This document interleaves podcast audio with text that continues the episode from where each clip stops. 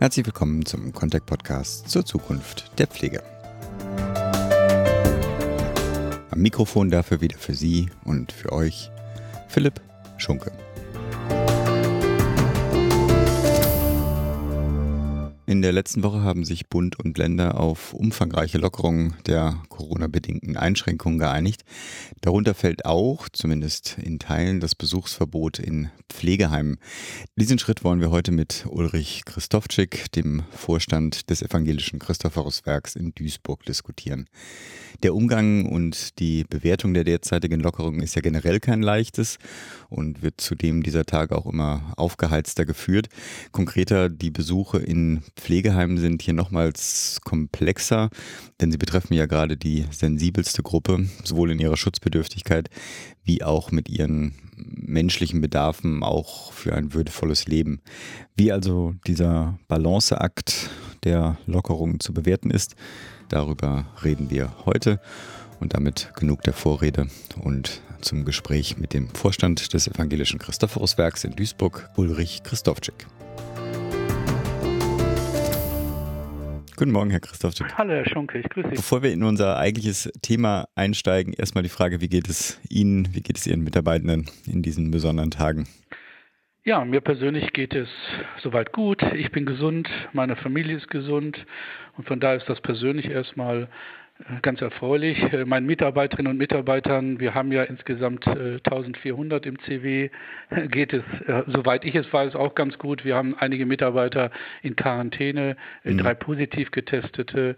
Aber insgesamt ist es so, bei mir und auch, glaube ich, bei den Mitarbeitern, man steht trotzdem jeden Morgen mit einer gewissen Anspannung mhm. auf und hat so ein, ja, so einfach so ein mulmiges Bauchgefühl, weil man ja nicht wirklich weiß, was auf einen noch zukommt. Von daher ist es doch schon eine hohe Anspannung bei allen Beteiligten, auch im mhm. Unternehmen bevor wir in die aktuelle Situation einsteigen, wie haben Sie, Sie und Ihre Mitarbeitenden natürlich, die zurückliegenden Wochen erlebt? Was gab es denn da für ein Feedback? Ja, erstmal ist schon ziemlich ambivalent, denke ich. Also wir haben ja ganz ganze Menge auch versucht an Kreativität nochmal zu installieren. Das mhm. heißt, wir haben ja durchaus Möglichkeiten gehabt, in Fenstergesprächen über Skype Begegnungen äh, zu organisieren, aber nichtsdestotrotz fehlte natürlich die persönliche Begegnung. Wenn ich so manchmal die öffentliche Darstellung im Moment sehe, erscheint ja in der Öffentlichkeit manchmal den Eindruck, jetzt öffnen sich seit nach sechs Wochen die Zimmer der Bewohnerinnen mhm. und Bewohner, die vorher komplett eingeschlossen waren. Das stimmt natürlich nicht. Wir haben ja auch nach wie vor Selbstbestimmungsrecht unserer Bewohnerinnen und Bewohner, die mobil waren, mhm. sind auch vor die Tür gegangen, haben sich im Garten äh, getroffen mit Abstand natürlich. Aber die Bewohner haben natürlich schon sehr teilweise den persönlichen Besuch vermisst. Ein großes Problem ist die Bewohnergruppe der dementiell gerontopsychiatrisch veränderten Menschen mhm. und der schwerstpflegebedürftigen Bettlägerigen natürlich. Aber insgesamt ist es die gelassenste Gruppe, habe ich den Eindruck, in der ganzen Diskussion sind die Bewohner selber und Ach, die Bewohnerinnen, mhm. die tatsächlich gesagt haben, sie sehen, dass sie da jetzt durch müssen. Sie haben schon viel Schlimmeres erlebt in ihrem Leben. Das war sehr häufig auch so in der Kommunikation mhm. deutlich. Mhm. Und von daher haben wir die letzten Wochen ganz gut überstanden, allesamt miteinander, obwohl es natürlich eine sehr, sehr angespannte Zeit ist und war. Hm. Ja, ich nehme an, auch die meisten Ihrer Bewohnerinnen kommen aus einer durch härtere Zeiten gestellteren Generation. Klar. In meinem persönlichen Umfeld erlebe ich das allerdings auch schon, dass zwar die Maßnahmen toleriert und akzeptiert werden und ja auch die Notwendigkeit der Maßnahmen verstanden wird. Dennoch bleibt am Ende natürlich auch, dass man die einfache menschliche Nähe durchaus auch vermisst. Ja, Insofern ist die Situation in unseren Einrichtungen ja nicht anders als im, im Anführungsstrichen normalen ja. Leben. Uns allen fehlt ja die Berührung, das Händeschütteln, äh, das Umarmen von äh, Menschen, die uns lieb sind.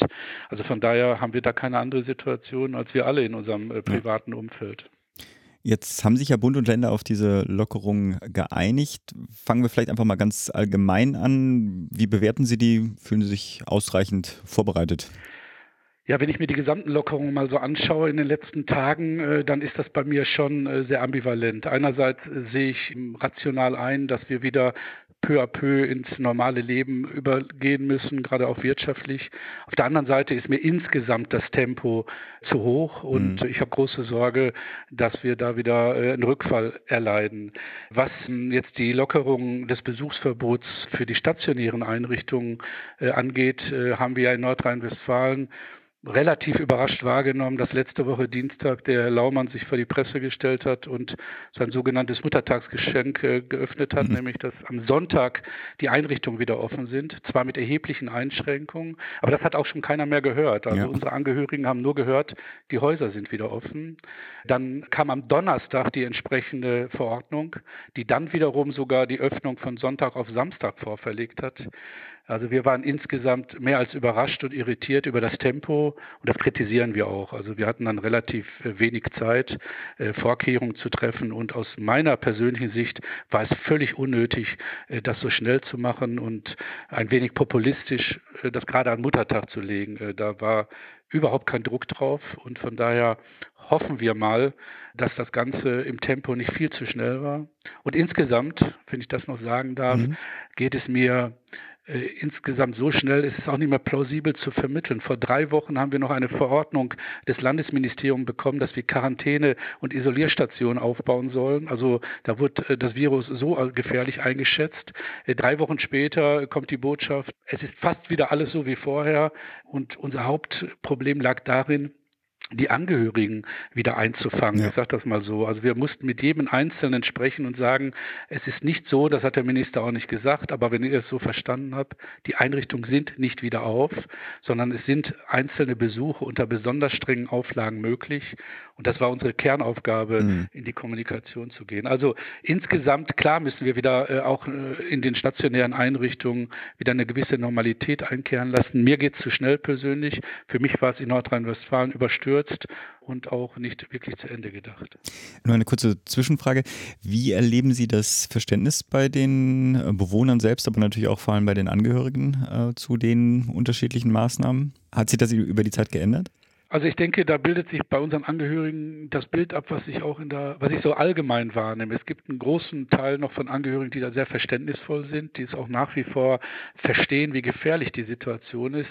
Aber der Teil der Angehörigen, die dafür immer weniger Verständnis aufbringen, wächst auch bei uns. Mhm. Das heißt, ich glaube, dass die Akzeptanz für die gesamten Maßnahmen korreliert mit der Ernsthaftigkeit äh, mhm. der Gefahr, die man sieht. Mhm. Und ich habe im Moment so ein wenig den Eindruck, als ob auch in der öffentlichen Diskussion und Wahrnehmung und Darstellung es eine gewisse Erleichterung geben soll, sozusagen, ja. nach dem Motto, wir haben das Gröbste überstanden. Ich schätze es nicht so ein. Und gerade in den stationären Einrichtungen müssen wir doppelt vorsichtig sein. Und von daher, ja, es gibt äh, sehr viele verständnisvolle Angehörige, mit denen mussten wir tatsächlich trotzdem kommunizieren. Aber es gibt auch einen größer werdenden Teil von Angehörigen, mit dem es sehr schwierig ist, äh, verständlich zu machen, warum wir denn diese ganzen Hygienevorschriften nach wie vor so streng auch handhaben mhm. müssen. Ja, da wünsche ich Ihnen und aber vor allem natürlich den Ihren Mitarbeitenden vor Ort viel äh, Kraft und Geduld.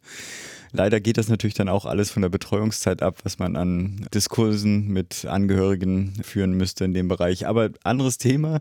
Wie gehen Sie denn oder wie konnten Sie in dieser kurzen Zeit Besuchskonzepte entwickeln? Gibt es das schon oder wie wollen Sie das oder werden Sie das umsetzen? Es ist ja nicht so, dass wir jetzt im evangelischen Christophoruswerk, ich kann ja nur für das Unternehmen ja. sprechen, für das ich Verantwortung habe, es ist ja nicht so, dass wir erst ab Dienstag, als Herr Laumann verkündet hat, uns damit beschäftigt haben, sondern wir haben uns natürlich schon vorbereitet auf die Zeit, wenn es denn wieder äh, sozusagen äh, Besuche geben wird. Wir haben Hygienekonzepte in all unseren Einrichtungen aufgestellt und aufgebaut, da waren wir gut aufgestellt.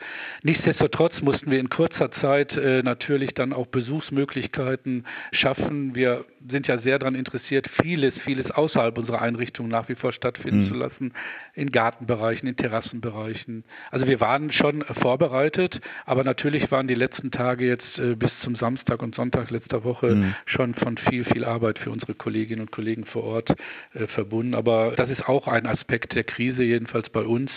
Die Menschen und die Mitarbeiterinnen und Mitarbeiter ziehen fantastisch mit und es gibt mhm. so eine wirkliche Solidarität, nochmal eine Schippe draufzulegen auf das, was man so und so schon leistet. Und äh, muss ich wirklich sagen, habe ich hohen Respekt vor den Kollegen vor Ort und von den Kolleginnen, die da mit hohem Engagement vieles möglich machen. Hm, ich weiß nicht, wie Sie das sehen, aber ich habe manchmal das Gefühl, wenn ich etwas Positives aus dieser Krise herausziehen möchte, dann ist es schon auch, dass ein hohes Maß an Solidarität in der Gesellschaft existiert und auch ein hohes Maß an Verständnis, dass gerade auch ihre Bewohner geschützt werden müssen und dass man dafür dann auch Einschränkungen in Kauf nehmen möchte oder kann. Ich ignoriere jetzt ein bisschen so ein bisschen die Ereignisse äh, des letzten Wochenendes, aber ich kann schon sagen, ich bin beeindruckt auch davon. Ja, also das denke ich auch. Das hat für mich nochmal zwei Aspekte. Also nach innen ist es tatsächlich so, dass wir eine Form von Solidarität bei unseren Mitarbeiterinnen und Mitarbeitern erleben, die wirklich wirklich erstaunlich und, und äh, zwar nicht überraschend, aber in der Ausprägung schon überraschend für mich mhm. war. Was ich sozusagen äh, pflege- und fachpolitisch sehe, ist natürlich, dass im Moment die Pflege sehr wahrgenommen wird in der Diskussion, also Helden des Alltags etc. Unsere Aufgabe wird es jetzt sein, das in der Nach-Corona-Zeit auch wirklich zu nachhaltigen und deutlich verbesserten politischen Rahmenbedingungen transportieren zu lassen. Also meine Befürchtung ist, wie so häufig, dass man relativ schnell vergisst, wie systemrelevant die Pflege denn nun ist. Das mhm. haben wir die Tage und die letzten Wochen gezeigt. Aber das wird unsere Aufgabe sein, das jetzt sozusagen auch ein Stück rüberzutragen in die dann hoffentlich bald äh, beginnende Nach-Corona-Zeit. Da haben Sie auch schon fast meine letzte Frage beantwortet, denn neben den vielen Wünschen für viel Kraft und ähm, Geduld und Verständnis in der Diskussion mit Angehörigen bliebe die Frage, was Sie denn an Bundes- und Landespolitik für Forderungen oder Wünsche äußern würden, gerade auch, wie wir denn aus der Krise dann im besten Fall dann auch gestärkt hervorgehen können. Ja, ich hätte schon angedeutet, dass ich mir sehr wünsche auf Bundes- und auch auf insbesondere Landespolitik, dass man äh, diese hohe Akzeptanz, diese hohe Wertschätzung der Pflege, die im Moment deutlich wird und der Kolleginnen und Kollegen nicht vergisst und zwar nachhaltig nicht vergisst. Das würde für mich bedeuten, dass man nicht kurzfristige ähm, Symbolpolitik macht, wie zum Beispiel die angedachte Prämie, von der ich persönlich recht wenig halte, sondern tatsächlich äh, das Geld investiert in nachhaltige Änderungen und auch aus meiner Sicht eine radikale Reform der Pflegeversicherung, um mhm. die Rahmenbedingungen tatsächlich äh, deutlich zu machen. Ich bin seit 30 Jahren in der Pflege und ich muss Ihnen ehrlich sagen, in der Hinsicht auch ein wenig skeptisch, äh, weil ich schon so oft äh, diese Entwicklung gesehen habe. Aber es ist, denke ich, auch unsere Aufgabe jetzt von Verantwortlichen, Geschäftsführung, Leitung, Management mhm. in der Sozialwirtschaft, das äh, jetzt weiter auch wirklich, ja, wie soll ich sagen, am Kochen zu halten, wenn ich das mal so sagen darf, und einzufordern und äh, nicht zuzulassen, dass man vergisst, was die Menschen jetzt in der Krise geleistet haben und wie wichtig Pflege auch äh, in den nächsten Jahren und Jahrzehnten ist an der Stelle. Von daher bin ich ganz motiviert als ja, pflegepolitisch engagierter Mensch auf Bundes- und Landesebene die Dinge jetzt auch und die Situation, wenn Sie wollen, auch ein Stück zu nutzen, den Rückenwind der hohen Akzeptanz und Wertschätzung jetzt aber auch nicht verflachen zu lassen. Wir wollen jetzt in den nächsten Wochen, Monaten und Jahren dafür sorgen, dass wir tatsächlich zu nachhaltigen, validen und wirklich durchgreifenden Veränderungen in unserer Pflegelandschaft und unserer Pflegepolitik kommen, weil eins ist klar, so wie es in den letzten Jahren war mit der dramatischen und wie ich finde völlig übersteuerten Ökonomisierung kann es nicht weitergehen. Und von daher, ja, sind wir trotz Krise ganz motiviert, ich ganz motiviert, in den nächsten Monaten, Jahren meinen Anteil jedenfalls daran zu bieten, dass es, dass es sich verändert. Und zwar deutlich zum Besseren. Dafür wünsche ich Ihnen viel Kraft. Danke Ihnen. Herr Christophczyk, herzlichen Dank für das Gespräch. Gerne, Dankeschön. Tschüss. Tschüss.